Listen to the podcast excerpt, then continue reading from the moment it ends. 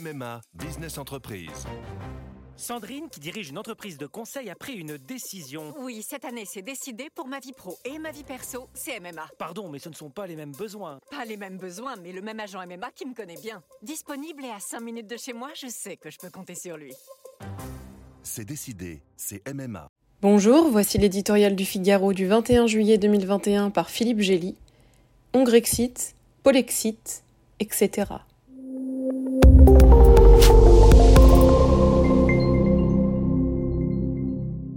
L'Europe souffre d'un point de côté qui l'empêche d'avancer. C'est à l'Est qu'une dictature lui pousse à l'intérieur, telle une tumeur, s'enflamme l'eurodéputé belge Guy Verhofstadt à propos de la Hongrie, où Viktor Orban est accusé de traquer des citoyens grâce au logiciel espion Pegasus.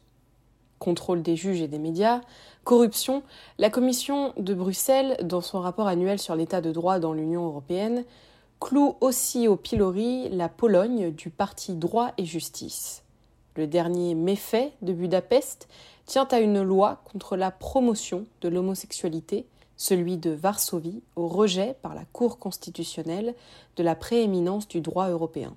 Bataille des valeurs qui creusent le fossé entre l'Ouest libéral du continent et l'Est socialement plus conservateur, voire illibéral. Les dix pays auxquels l'Union européenne a ouvert ses portes en 2004 ont signé en connaissance de cause.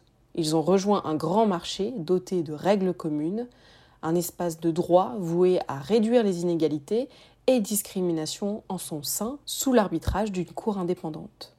Ils en ont tiré un bénéfice spectaculaire en termes de niveau de vie. 86 milliards de fonds européens empochés depuis 2014 par la Pologne et 25 milliards par la Hongrie. Mais l'uniformisation socioculturelle n'était pas au programme. La fuite en avant d'Orban et du parti droit et justice se nourrit parfois des excès de zèle de Bruxelles. Ainsi, des membres choyés du club en viennent-ils à rejeter l'impérialisme de l'Union européenne en la comparant à l'URSS, dont ils subirent longtemps le joug? Le moment de vérité approche, car une communauté contractuelle ne peut survivre à un schisme. L'Union va bientôt devoir choisir entre la purge et le compromis.